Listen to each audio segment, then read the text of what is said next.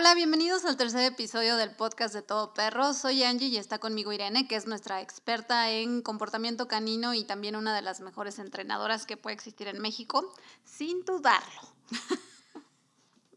¿Cómo, estás, Irene? Eh, pues aquí, roja de la vergüenza. No, muchachos, nadie se puede creer que es el más experto y el mejor en nada porque ya se vuelve uno una mala persona. Al contrario. Les queremos ayudar a todos con su perrito. Bueno, hoy vamos a hablar de las buenas prácticas en el cuidado de nuestros perros, que va desde lo físico hasta lo mental y tal vez eh, algunos de estos nos puedan parecer un poco obvios, pero otros eh, seguramente vamos a conocerlos en, en, este podcast. Esto con el objetivo de que nos hagamos conscientes de cuáles son los factores que generan un ambiente sano para nuestros perros y, y darles con eso una calidad de vida. Entonces, cuéntanos sobre eso, Irene. Bueno, básicamente estas buenas prácticas nosotros ya tenemos mucho tiempo realizándolas y se las queremos compartir para que ustedes puedan hacer pequeños ajustes en su vida diaria, si es que les es posible, para darle una mejor calidad de vida en general a sus perritos. Normalmente estas buenas prácticas eh, abarcan una serie de factores, es un tema muy amplio, pero nosotros se los vamos a resumir para que puedan verlo de forma muy clara en el podcast. Exacto, entonces, ¿te parece si empezamos con la salud preventiva? Ok, sí, claro. Eh, bueno, el primer tema que es el de los más importantes para que nuestro perro tenga un buen grado de salud a largo plazo es todo lo que es referente a su salud preventiva, que empieza con el tema de lo que son las vacunas de enfermedades infecciosas. Esas obviamente eh, son guiadas por su médico veterinario zootecnista muy importante que su médico veterinario tenga un registro de las vacunaciones y que cuente con su cédula profesional vigente. Eh, asimismo, como las desparasitaciones, que son las que nos evitan que haya pues eh, que nos traspasen los perritos, ya sea parásitos, porque se pueden traspasar del perrito al humano, y las vacunas para prevenir enfermedades que son interespecie, o sea, entre los perros, y también algunas que pueden llegar a ser intraespecie, como la rabia, por ejemplo, ¿no? Que en México, afortunadamente, a partir del año pasado nos, nos dictaminaron a nivel mundial como un país libre de rabia. Sin embargo, pues tenemos que seguir con estas actividades de salud preventiva. Obviamente también el mantener un buen arreglo del lugar limpio y una estética constante de acuerdo a la raza o a la cuestión del pelo que tenemos, ¿no? Sin decir raza, si nuestro perro es de pelo largo, de pelo corto, que tenga sus baños y el cuidado de la piel necesario y una buena alimentación, ¿no? ¿Cada cuándo se deben de bañar? Pues mira, lo que pasa es que uno no le quiere tirar el negocio a nadie, ¿no? Pero en muchas estéticas lo que nosotros nos hemos dado cuenta es que los vayan muy seguido. Si nosotros somos especialmente delicados en el tema de cómo huele nuestro perro, lo más recomendable es entonces comprar un buen producto para bañarlos. Ya ahí voy otra vez a decir marcas. Ya saben que me encanta, aunque nadie me patrocina, pero... ¿Para bañarlos en casa? Para bañarlos, sí, en, eh, bueno, la ah, o en estética. O en estética, les vamos a recomendar que usen siempre un shampoo especializado. Si lo quieren bañar muy seguido, que se llama Alermil, ¿no? O hay otros que, que son básicamente humectantes e hipoalergénicos dedicados a los perros. Son costosos, sin embargo, lo valen porque le ayudan al perro a mantener su condición sana de la piel. Si yo lo empiezo a bañar con un shampoo, pues digamos normal, de una calidad normal, aunque sea para perro o en la botella diga para perro, y lo empiezo a bañar muy seguido, el perro va a perder su capita de grasa y les empieza a generar problemas de la piel, resequedad, hongos, bacterias, este, y empiezan a ser recurrentes. Entonces es importante nada más que si son muy delicados con con cuánto tiempo se van a tardar en bañarlo, pues sí buscar el mejor producto para que no lastimemos la piel del perro. Okay. Una vez al mes, con un shampoo normal de, para perro, debe de ser suficiente para un perrito que hace una actividad normal de perro. Obviamente, si lo llevaron al campo y se inundó en el lodo, está muy sucio, tiene muchas eh, semillas del pasto, pues hacer un baño extra, pero lo ideal es una vez al mes, mes y medio más importante que estarlos bañando es el cepillado. El cepillado nos ayuda a quitar mucho de lo que son suciedad, polvo, etcétera, o incluso el uso de shampoos secos, que hay también ya muchas marcas comerciales de Bayer, hay unos, ¿no? Entonces, es bueno de repente también no hacer toda la operación de jabón, agua, etcétera, sino nada más lo que es el shampoo seco es más que suficiente. Sí, cepillados para los de pelo largo diarios, ¿no? Y los de pelo corto dos veces por semana. Sí, los de pelo corto incluso se pueden hacer una vez cada dos semanas, los que son de pelo muy, muy corto, por ejemplo, chihuahueño, como aquí tenemos a Ratón, un perro muy guapo. y tenemos también a un pomerania que se llama Hunt, que es de Angie, ese es de pelo largo. Entonces, requieren diferentes niveles de cepillar cada quien. Ok, bueno, entonces eh, continuamos hablando de las buenas prácticas en casa. ¿No? ¿Qué es lo que tenemos que darle a nuestros perros dentro de casa para que tengan una buena vida? Ok, bueno. Ya quitando de los puntos anteriores, que obviamente es la vacuna, el tener al perro limpio y aseado, que es la estética, ¿no? Nos vamos ahora al punto de que el perro necesita una vivienda social, tener un lugar donde tenga interacción social para vivir, ya sea con perritos con otros perritos, pueden ser gatos, incluso hay perros que se llevan muy bien con los gatos, o con personas. Los perros, todos ellos son em, seres muy sociables, sociales, eh, en su genética está improntado el, el, tener interacción social, entonces sí se benefician mucho más de tener compañía que de estar completamente solos. O aislados, ¿no? O completamente aislados, ¿no? Regresamos al ejemplo que ya les di del perro este que uno tiene en el patio de dos por dos y que nada más sea el tamaño que sea, ¿eh? no importa si es gigante o chiquito, nada más le damos un plato de agua y comida. Ese eh, no es la condición adecuada para tener a un perro, ese perro muy probablemente desarrolle problemas de conducta que luego nos va a ser muy difícil eh, poder controlar por el mismo asunto de, esta, de, este aislamiento, ¿no? La otra cuestión es que sí es muy importante que durante todo el trayecto de su vida nuestro perro pueda disfrutar de caminar en un espacio liso y sólido eh, antiderrapante. Muchas veces este, mandamos poner un piso brillosísimo y bien bonito en nuestra casa, pero resulta que para el perro es resbaloso e incluso peligroso. Hay muchos perros que si la superficie es demasiado resbalosa empiezan a tener problemas de articulación, algunos casos me han tocado incluso perritos que se rompen el ligamento trasero cruzado de la rodilla por el tipo de superficie en la que viven. Entonces, lo ideal es tratar de que nuestro perro tenga acceso a poder caminar y estar en superficies lisas y antiderrapantes. Ok. Ajá. La otra parte es siempre ponerles un área de descanso o cama cálida, ¿no? Si no, si hay que probar muchas veces porque a veces nos vamos por la cama que a nosotros nos parece más mullida y con más relleno y resulta ser que a nuestro perro le encanta, ¿no? Para entretenerse, hacerles hoyos y sacarles todo el relleno. Entonces hay que probar qué sirve para mi perro. Hay perros que con simplemente una un edredón grueso doblado viejito que tengamos por ahí es suficiente y a ese no le saca el relleno. Hay perros que ya son de avanzada edad y a lo mejor sí disfrutan de una cama más mullida, pero siempre es importante que les pongan a ustedes un área a su perrito tipo una guarida donde el perro se pueda resguardar de todos, porque así como son sociales y así como les gusta estar en compañía, también les gusta tener sus momentos a solas donde ellos puedan descansar y a lo mejor, no sé, si llegó una visita que no, al perro no les es tan agradable, o si hay a lo mejor un trueno o un ruido fuerte en la calle, el, el perro sepa exactamente cuál es el lugar donde se puede resguardar y donde nadie lo va a ir a molestar. Esto es muy importante, el dato, sobre todo si tienen hijos pequeños, ¿no? No es que el perro no quiera a sus hijos, pero el perro de repente, y sobre todo ahora que estamos más tiempo con ellos, el perro sí necesita un lugar donde él pueda estar solito y descansar y que sea un lugar cómodo para él. Debe ser un lugar también que se encuentre a resguardo y seco, ¿no? Cabe hacer la aclaración. Que no esté a la intemperie, ¿no? Idealmente que no esté a la intemperie, o si va a estar a la intemperie, este, pues sí que sea un lugar techado, con paredes, en altura, ¿no? Para que no se le meta el agua al perro por abajo, todo, un lugar seco, un lugar bien delimitado y un lugar donde pues él sí se pueda llegar a sentir seguro. Claro.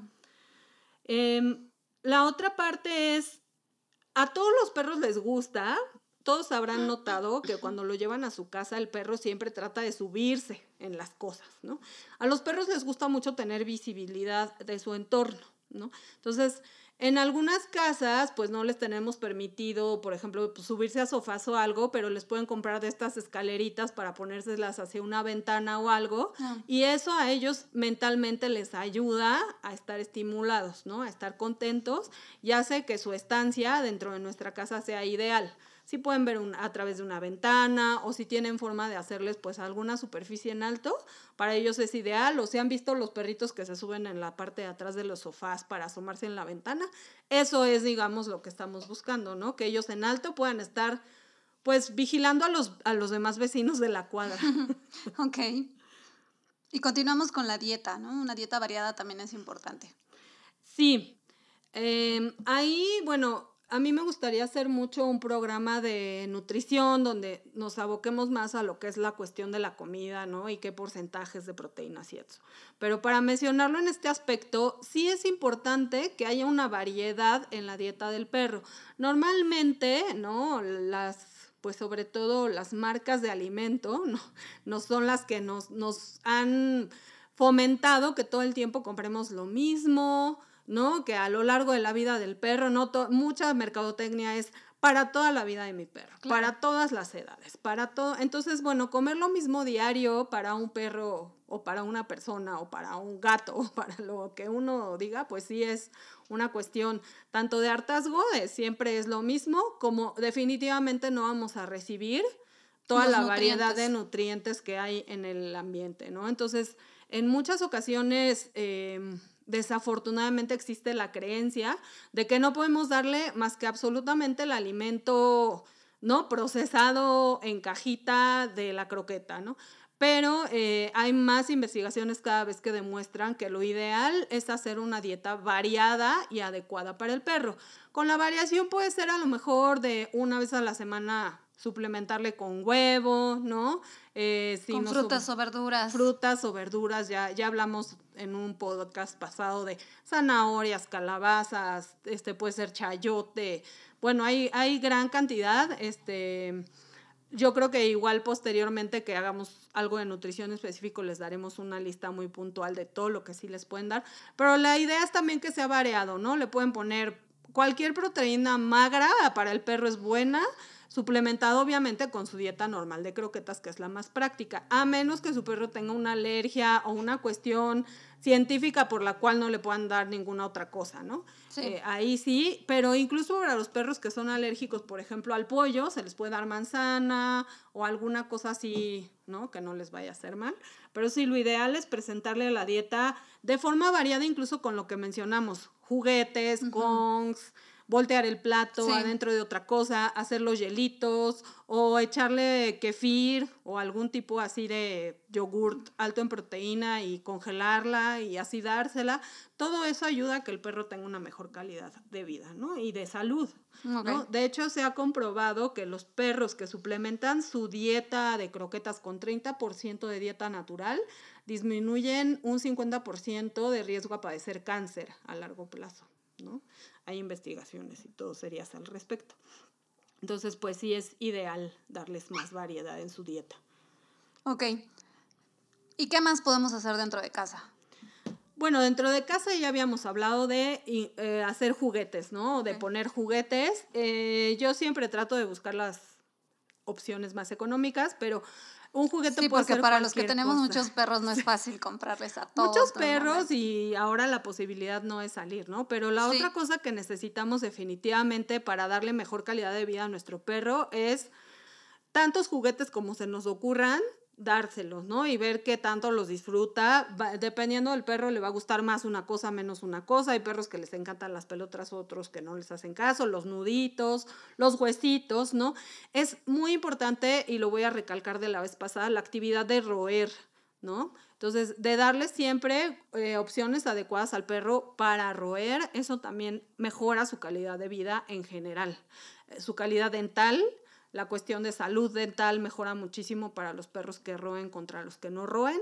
Entonces sí es ideal tenerles todas esas opciones, ¿no? Sí, una buena limpieza dental también previene enfermedades, ¿no? Sí, igual ahí se necesitan dejar guiar por su médico veterinario de cabecera porque ellos hacen una evaluación de la salud dental del perro.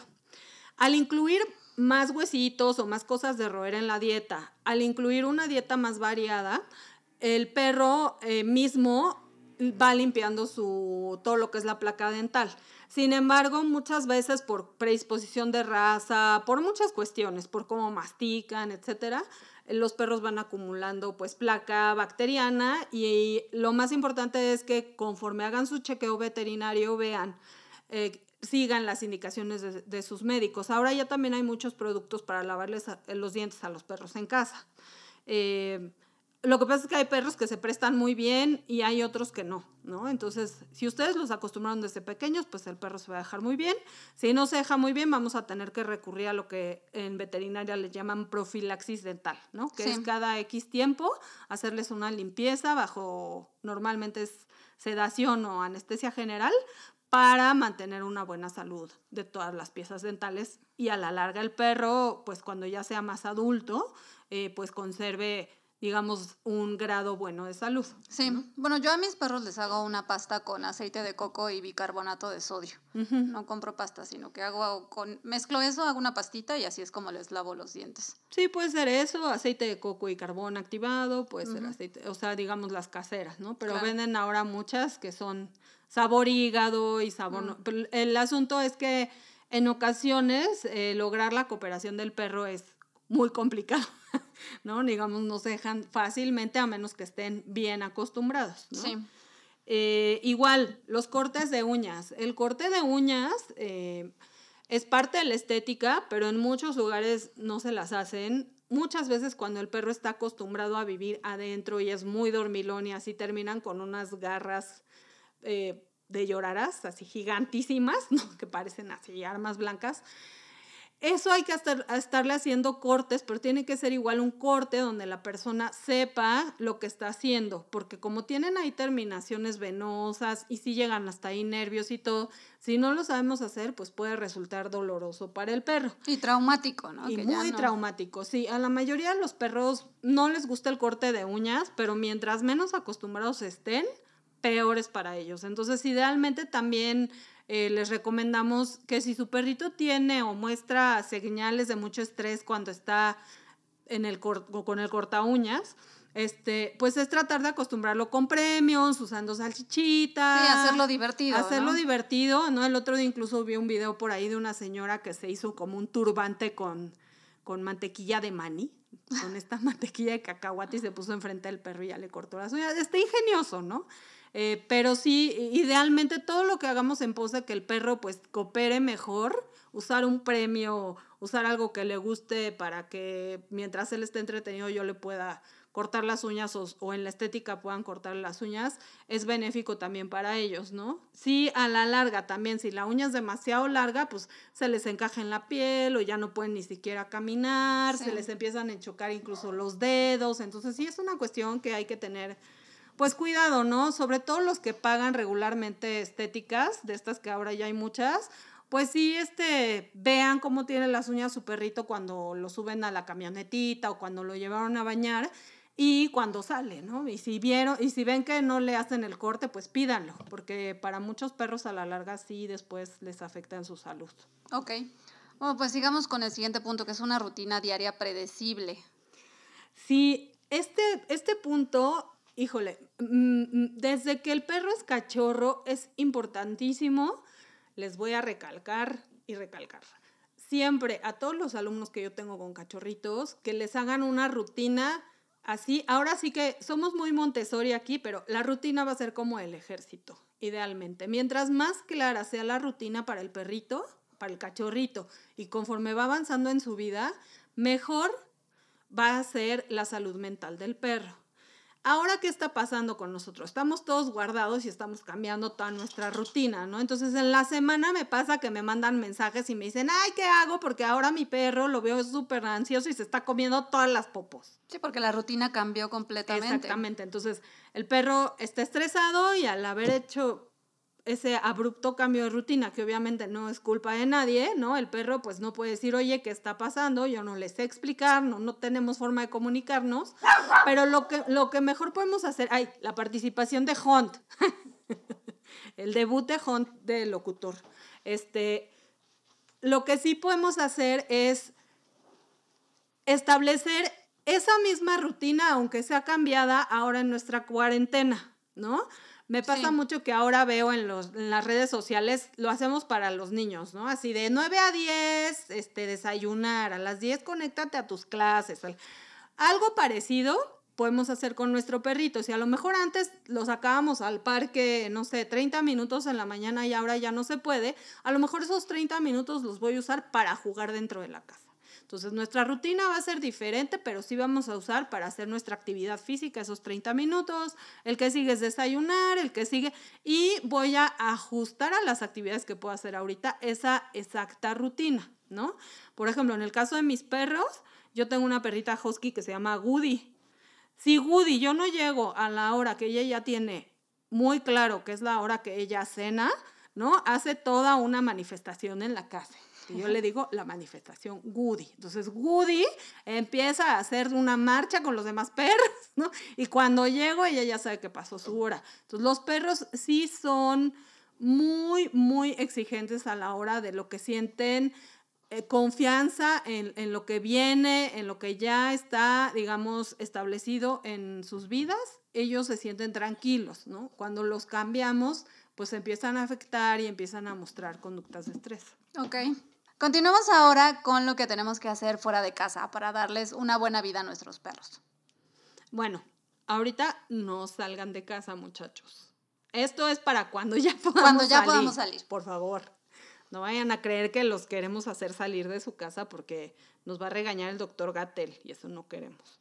Entonces, bueno, una de las cosas que hacemos normalmente para poder usar fuera de casa es la cuestión del entrenamiento que hablábamos en el podcast pasado, de todo lo que es enriquecimiento ambiental y cómo el entrenamiento va a ayudar ¿no? a la estabilidad mental del perro. Entonces, para fuera de casa dejamos esta parte que es entrenamiento. ¿A qué voy a entrenar a mi perro? Pues a que me, por lo menos me escuche cuando está en el medio ambiente, ¿no? Que sale y ve árboles, perros, otras personas, que mi voz signifique algo para él y haga las cosas que a los dos nos convienen en ese momento. Entonces, para eso está el entrenamiento. Entonces, esa es una de las actividades que nos da mejor calidad de vida a ambos para estar fuera de casa, ¿no? La otra es, obviamente, que desde chico el cachorro se ha expuesto a un programa amplio y positivo de todo lo que es ser sociable. Entonces, eso implica perros, personas, gatos, pericos, ruidos, no ruidos, llantas, colores, texturas, formas, todo eso le va a ayudar al perrito a ser más estable. Si ya no tuve la oportunidad de hacerlo cuando mi perro sea cachorro, lo que voy a tratar, porque por ejemplo lo adopté, ¿no? Sí. Lo había asustado en un camellón y lo agarré. Entonces lo que voy a hacer es tratar de aprovechar todas las oportunidades que yo tenga para sacarlo, usar el entrenamiento e irlo exponiendo poco a poco a esas nuevas aventuras. Muchas veces yo no sé qué ha pasado con un perro antes de que yo lo tenga en las manos, ¿no? Entonces, eh, como que exigirles un nivel de conducta cuando yo no sé el pasado, pues es demasiado pedir. Entonces yo no sé si a lo mejor un día lo atropelló un coche y aunque no se le note ahorita le tiene mucho miedo a los coches. Entonces hay una serie de factores que hay que tomar en cuenta. El perro siempre con su lenguaje corporal les va a explicar si él está cómodo, incómodo, si se siente nervioso, si no quiere pasar por algún lado. Y poco a poco, si ustedes tienen paciencia y usando premios y hablándole mucho y teniendo paciencia, el perro va a ir superando los miedos. Sí, no obligarlo, ¿no?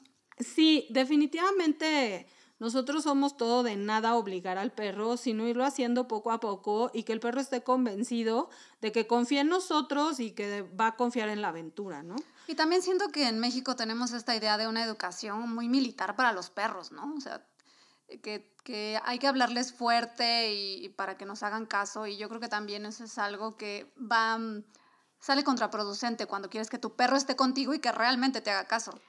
Sí, miren, en México está muy instaurada esta mentalidad de que el perro es, ¿no? Y yo diario lo veo y diario siento así horrible y ya de verdad no quiero usar la palabra porque porque ya no, o sea, no quiero que sea parte de nuestro vocabulario hacia, ningún animal, perro o gato o lo que sea, pero nosotros decimos que son el perro dominante, ¿no? Sí. Y que el perro como que quiere tomar el control de mi casa y de repente yo ya voy a llegar un día y ya hizo una nueva cerradura y ya no voy a poder ni pasar y como si el perro estuviera siempre en una lucha, ¿no? Constante de quién va a mandar. realmente hay muchísima evidencia científica que con gusto igual a quien quiera. Lo que pasa es que en México no estamos listos para esta conversación, muchachos. Pero ya deberíamos estarlo, así es que hay que hablarlo. Pues ojalá y sí, sí, ¿no? Yo de verdad que, bueno, para uno que tiene ya como otro criterio para hacer las cosas, es una cuestión muy dura porque pues uno trata de ser político y correcto y educado con la gente, ¿no? Pero la mayoría de las personas que incluso dicen dedicarse a los perros siguen usando ese lenguaje, ¿no? Y eso lo único que hace es de desvirtuar la relación desde el principio que tú vas a tener con tu perro. Sí, porque lo que tú decías es real, o sea, ya se ha comprobado que los perros no, no buscan un dominio como tal, ¿no? O sea, ya, ya no están en esa manada de hace siglos en la que tratan de ser el macho alfa. No, eso ya eh, no es Esa pirámide jerárquica que existía antes, la creencia de que así era, este, tiene yo creo fácilmente unos 20 años que a nivel mundial se ha desmitificado científicamente a través de muchos trabajos muy largos que la gente ha dado su vida, tanto para lo que es la cuestión de comunicación interespecie, o sea, de perro a perro, hasta cómo es, cómo se relacionan los perros hacia humanos y entre los mismos perros. Entonces, toda esa teoría de la pirámide alfa y beta y etcétera, y las interacciones y las competencias, realmente ya eh, estudios científicos que con muchos gustos le damos la fuente si, si tienen ganas de aprender más, este, han desvirtuado completamente toda esa teoría. Sí, está desechada. Sí, nosotros tenemos esta relación con los perros por una ventaja y un cooperativismo mutuo. ¿No? Entonces yo creo que estamos mejor enfocados en pensar eso, en pensar que los dos ganamos de tenernos a los dos en nuestras vidas, a pensar que me traje a mi casa a un ser que ahora tengo que luchar para ver quién va a mandar en la cocina, ¿no? Eso cambia completamente todo el aspecto de la relación, todo el entendimiento del animal, porque no estoy con la misma idea, ¿no? De que yo te tengo, tú, yo soy tu general y tú eres mi, eh, mi soldado raso y me tienes que obedecer porque yo te compro las croquetas y te llevo al veterinario y te di un lugar para vivir. No es así, ¿no? Em, eso va a cambiar, eso cambia toda, toda, toda la ideología con respecto a qué es un perro, qué es tener un perro, cómo puede uno educar correctamente a un perro. O sea, no se trata de hacer una cuestión... Eh, de pues exactamente de estar peleando, no es una lucha cuerpo a cuerpo, no es no estoy yo por el poder, o sea, no es así. Entonces hace que toda la relación sea mucho más divertida, lúdica, o sea, de jugar, sea más cooperativa, y sea de conexión, somos, ajá, somos socios, ¿no? Somos amigos, somos socios y vamos juntos en un camino porque yo decidí encontrarte a ti o tenerte a ti, vamos juntos. No tenemos que estar peleando por ver quién es el mandamás o quién se va a quedar con el apellido de la familia en, el, Exacto. en esta casa. Entonces, desafortunadamente, quien les dé esa información, este, pues está equivocado, está viviendo en el pasado, no se ha actualizado, no ha estudiado, no ha leído, aunque les digan que sí, ¿no? Aunque les digan, no, es que yo tengo mi certificado de chufirufis. No, me voy a echar, no me voy a echar más enemigos encima, pero, realmente si siguen hablándoles de dominancia y de que el perro tiene que saber quién manda y ese tipo de cosas, los están enseñando muy mal. No se necesita eso. Se necesita hacerlo con inteligencia, con paciencia, con tranquilidad. De forma positiva. Respetando la integridad del perrito y la de ustedes mismos como persona y como dueño, ¿no? Este, me ha pasado que vamos caminando, bueno, o vamos en el coche, ¿no? Y, y de repente veo a un mini border collie de, le calculo unos cuatro meses, con la que es su dueña, el que es su entrenador, entre comillas, y el perrito lleva un collar de castigo. Y el señor meses. lo va jaloneando para que el perro se siente, por ejemplo, ¿no? Y entonces eso a mí, de verdad, híjole, yo con los cachorros como que sí lo siento como muy desvalidos, ¿no? Y digo, así va a vivir su vida el pobre perro, entonces me bajo, le digo, oiga señora, mire, es que esto que están haciendo con su cachorro, ya saben, me meto así como de, de pastor de la otra parte y pues muchas veces no funciona porque la gente sí cree más o se le hace más fácil el camino de yo soy el poderoso y tú eres, ¿no? Mi esclavo y tienes que hacer lo que yo te diga, perro. Entonces Pues es difícil, es, es, difícil pensar diferente o hacer las cosas diferentes aquí en México, aunque debo decirles, cada vez hay más personas que estudian, toman seminarios, leen, se certifican en técnicas modernas. Y en técnicas positivas. Y en técnicas positivas. Que bueno, de eso también ya hablaremos. No estoy diciendo que somos una nube de algodón y que todo el tiempo, ¿no? Vamos a hacer la tía cositas con el perro. No es así, ¿no? O sea, también es un proceso de comunicación y como tal también hay límites y también hay unos lineamientos que seguimos, ¿no? Sí, o sea, hay momentos en los que tienes que saber en cuándo marcas el límite al perro, ¿no? De qué tienes que hacer y qué no. O cómo informarle cuando está haciendo algo equivocado. Lo que pasa es que a veces la gente dice entrenamiento en positivo y se imaginan que vamos a hacerlo todo así como que cantando canciones y tampoco se puede, ¿no? O sea, hay como que es un proceso de comunicación donde también le enseñamos al perro cuando comete un error, ¿no? Se le marca, etcétera. Bueno, y, y, tal vez quienes nos escuchan piensan que mm, cumplen con la mayoría de estas buenas prácticas o tal vez no. ¿Y qué pasa si no cumplimos con estas buenas prácticas en, en la vida de nuestros perros? Pues el problema ahí es que son parecen cosas simples, ¿no? Que cualquiera, cualquier dueño va a decir, ah, sí, yo ya le doy de comer, ah, sí, yo ya le puse cama, ¿no? Pero a la hora de realmente darnos cuenta si estamos haciendo todas esas actividades integralmente para cada perro, nos damos cuenta que a veces nos falta, ¿no? Más lugar, más espacio. No, no, es tanto espacio, sino más bien de acomodar correctamente las cosas en la casa, ¿no? Poner más lugares arriba, o sea, por ejemplo, nosotros que tenemos tantísimos perros, poner más lugares arriba de donde se puedan asomar, más abajo, el tipo de cama que necesita cada perro, etcétera, etcétera. Lo que va a pasar es que si no lo hacemos, todos los perritos, al no tener actividad suficiente y todo eso que hemos venido hablando, pues va a haber perros que van a empezar a ladrar demasiado. O va a haber perros que van a empezar a comerse las popós, a hacer cosas que a nosotros nos desagradan terriblemente para tratar de sacar esta energía, ¿no? De no puedo ver nada, estoy todo el día encerrado, no, no hago nada, o me como las paredes, o, ¿no? Entonces, y lo otro es que lo más desafortunado de todo esto es que cuando el perro no está provisto de todo esto que les expliqué, normalmente desencadena conductas agresivas, que son las que pues menos queremos ver en los perritos porque son las que menos nos convienen como tanto de perro a perro como de perro a humano y son las que más hacen que la gente, por no entender qué le está faltando a su perro, pues muchas veces diga, ya no puedo, lo dejo por ahí, o en el mejor de los casos lo dejo a alguien para que le consiga una casa. Y muchas veces y en el peor los duermen, personas que dicen que su perro es agresivo y yo a la hora que los tengo yo, que los cuido yo, que los veo interactuar y todo, digo, ¿de dónde, no? Y hay gente que me dice, no, mi perro es sensacionalmente tranquilo y no sé qué, y resulta ser que el perrito sí tiene algunos asuntos de agresión con gente que no conoce y etcétera. Entonces, eso del equilibrio es muy delicado porque precisamente es lo que afecta cómo se va a conducir mi perro alrededor de los demás. Les voy a dar otro ejemplo, ¿no? Yo, o sea, a lo largo de mi vida me ha tocado ver, yo creo que fácil, dos mil perritos diferentes. Eh, los perros que yo me doy cuenta que tienen una relación con su dueño son, la gente no necesita decírmelo. Yo solamente me doy cuenta porque el perro, para empezar, responde a su nombre, ¿no? Quiere estar cerca de uno, le importa complacerte, entonces sin que yo lo tenga que entrenar, el perro solito ya entiende, ¿no? Que es una relación de ida y vuelta. ¿No?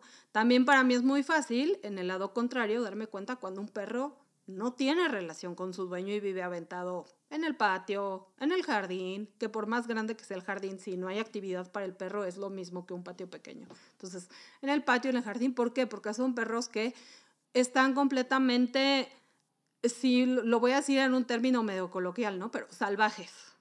Ok no responden a su nombre, ya con el tiempo empiezan a responder a su nombre, no buscan complacerte, buscan complacerse ellos mismos, entonces, por más grande o pequeño que sea un perro, el relacionamiento cercano en el entorno humano es lo que va a hacer que tu perro se conduzca cada vez mejor. Mientras más tú lo alejes de tu entorno y de que convive en una sociedad humana, el perro va menos a ir- va a entender. Exactamente. Sí. Sí, o también es, me pasa que veo perros que son hermanos desde chiquitos y entre ellos se entienden y el humano es completamente ajeno, ¿no? O sea, no, no entienden ni qué quiere el humano ni les importa lo que quiere el humano. Ahí la relación de valor es de perro a perro. Sí. O sea, los hice crecer juntos para que se tuvieran ellos de compañía, ¿no? Y ya yo paso a un segundo tercer plano, soy el que les pone nada más el plato de croquetas. Entonces, ¿qué pasa? Que cuando yo necesito la atención de uno o de los dos, no la voy a tener. Porque ahí la, el valor, que algún día también les hablaremos de los valores para los perros, ahí el valor está creado de, entre perro y perro. Yo soy pues el que les pone el agua y las croquetas básicamente. ya, no hay una todo. relación conmigo como tal, aunque yo crea que sí porque viven en mi casa. Claro. No la Por hay. su- Pues sí, este es un tema realmente largo y, y, este, del que seguramente sacaremos más temas para hablar, ¿no? Como es la agresión o, o ya el entrenamiento positivo. Pero pues con esto terminamos el podcast de hoy. Esperamos que les haya gustado y que les sea de utilidad esta información. Si tienen alguna duda, pues pueden escribirnos a nuestras redes sociales. Ya saben que nos encuentran como Todo Perro MX en Facebook, Instagram o Twitter. Los queremos, portense bien, pero queremos más a sus perritos. Y ya saben que si les gustó, pueden suscribirse a nuestro canal de YouTube o también estamos en Spotify y en Anchor. Y las listas que le subimos a Spotify están muy buenas, no se las pierdan. Nos vemos en el próximo episodio.